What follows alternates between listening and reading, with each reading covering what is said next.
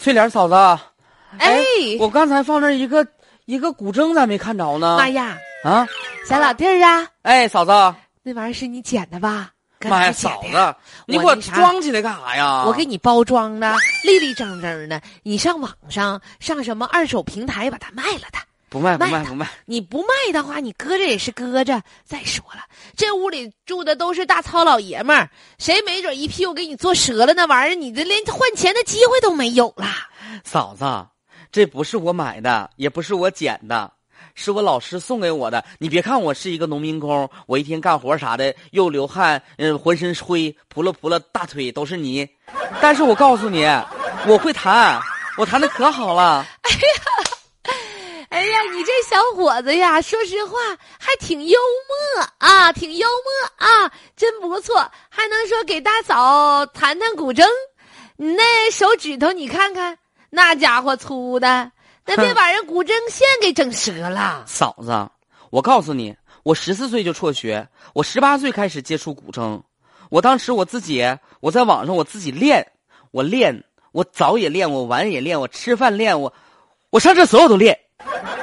我没啥事儿我就练练练练练，真的假的呀？真的呀你，说的跟真事儿似的真的嫂子，我弹的可好了。啊！这不是老师吗？他看我每天在工地干活，起早贪黑，爬半夜，挺辛苦的。啊，然后他觉得他一开始让我买，我答应好久买，我也买没买，买不起，啊就是太贵了。啊！然后后来老师送给我的，哎呀，这可是我的珍宝啊！嫂子，你在这坐着，你织毛衣呗。我这毛衣，完了之后，我给你弹个曲儿呗。行行完了，行你行记好行反正针啥的，别勾错了啊啊！放心吧，放心哎哎吧，哎，嫂子，你听啥？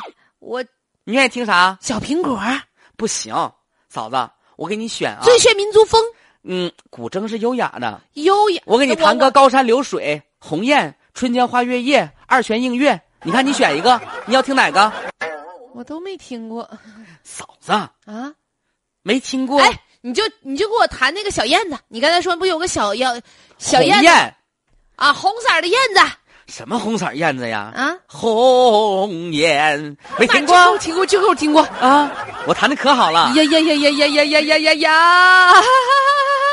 我还没弹呢，嫂子你咋这么兴奋呢？我有你点是不是嘲笑我以为我真不会不弹是我有呢？一点儿有点儿我织毛衣吧还是你这一天天的，来把古筝往这一放啊！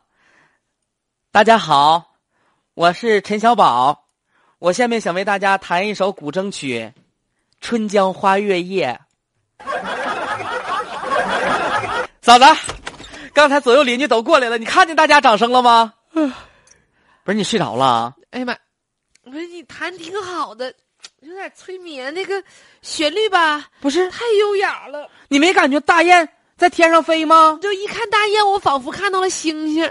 一看这星星嘛，我就忍不住打个哈欠，我就你说你睡着一了。天天吧，都说我大哥吧瞧不上你，都没有那个文艺术细菌，你一天天的、嗯我属牛，大嫂属牛。啊，对牛弹琴，对牛弹琴就这个意思啊。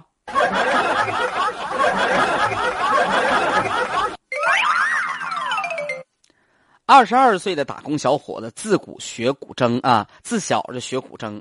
十八岁开始在网络上通过视频学习，真有毅力。那通过视频就能把这古筝学会，嗯，不容易。确确实爱好那种情境是我们难以想象的。嗯山东青岛的事儿啊，他是真正的爱啊，这是真正的爱。然后呢，就是自己一点一点、一点一点的啊，不用找老师，自己看上网就把这事儿给学了。平时在工地里边上活，呃，干活面对的是钢筋混凝土，非常粗糙的一份工作。但是呢，马上那一拿起古筝的时候，瞬间手指纤纤，那指尖在琴弦上弹跳着、荡飞漾舞着着。， 也为他的梦想来助力吧。也希望这个小伙子早日能够成为他的梦想当中人。他想成为一个古筝老师啊，啊，嗯加油啊，小伙子！每个人都会因为梦想而伟大啊，心有多大，舞台就有多大啊。